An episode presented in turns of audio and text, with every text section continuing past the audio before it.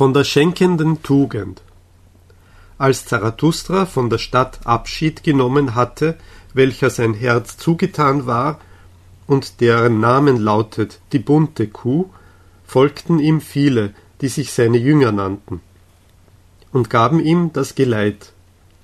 Also kamen sie an einen Kreuzweg. Da sagte ihnen Zarathustra, dass er nunmehr allein gehen wolle, denn er war ein Freund des Alleingehens.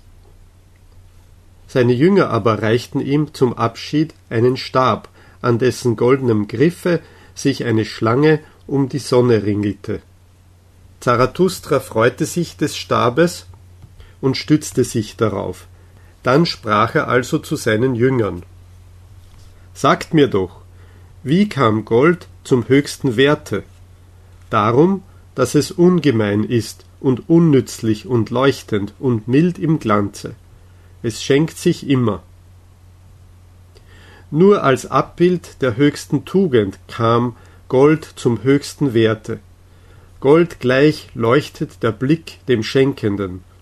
Goldes Glanz schließt Friede zwischen Mond und Sonne. Ungemein ist die höchste Tugend und unnützlich. Leuchtend ist sie und mild im Glanze. Eine schenkende Tugend ist die höchste Tugend. Wahrlich, ich errate euch wohl, meine Jünger.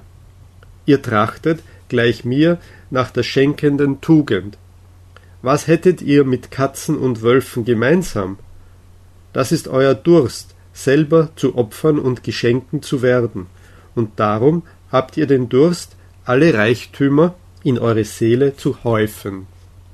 Unersättlich trachtet eure Seele nach Schätzen und Kleinodien, weil eure Tugend unersättlich ist im Verschenken wollen. Ihr zwingt alle Dinge zu euch und in euch, dass sie aus euren Borne zurückströmen sollen als die Gaben eurer Liebe. Wahrlich, zum Räuber an allen Werten muss solche schenkende Liebe werden, aber heil und heilig heiße ich diese Selbstsucht. Eine andere Selbstsucht gibt es, eine allzu arme, eine hungernde, die immer stehlen will, jene Selbstsucht der Kranken, die kranke Selbstsucht. Mit dem Auge des Diebes blickt sie auf alles Glänzende, mit der Gier des Hungers misst sie den, der reich zu essen hat, und immer schleicht sie um den Tisch der Schenkenden.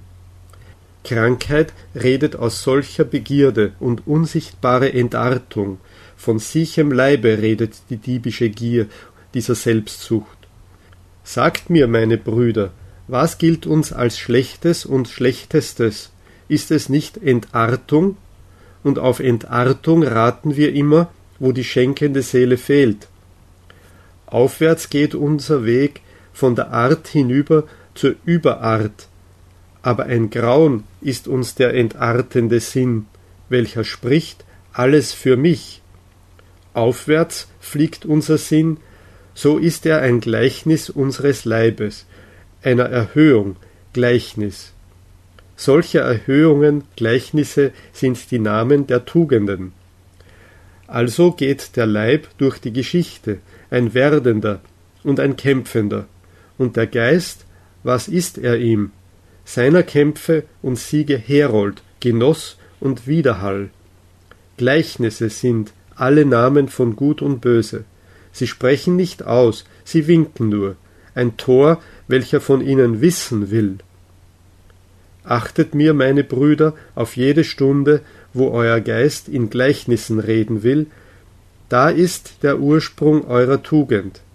Erhöht ist da euer Leib und auferstanden.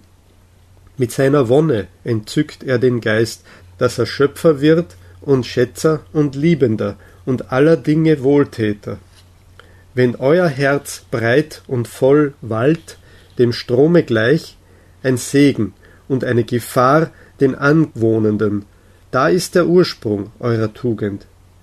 Wenn ihr erhaben seid über Lob und Tadel und euer Wille allen Dingen befehlen will, als eines liebenden Wille, da ist der Ursprung eurer Tugend. Wenn ihr das Angenehme verachtet und das weiche Bett, und von den Weichlichen euch nicht weit genug betten könnt, da ist der Ursprung eurer Tugend. wenn ihr eines Willens Wollende seid und diese Wende aller Not euch Notwendigkeit heißt, da ist der Ursprung eurer Tugend. Wahrlich, ein neues Gutes und Böses ist sie. Wahrlich, ein neues tiefes Rauschen und eines neuen Quelles Stimme. Macht ist sie, diese neue Tugend. Ein herrschender Gedanke ist sie. Und um ihn eine kluge Seele, eine goldene Sonne und um sie die Schlange der Erkenntnis.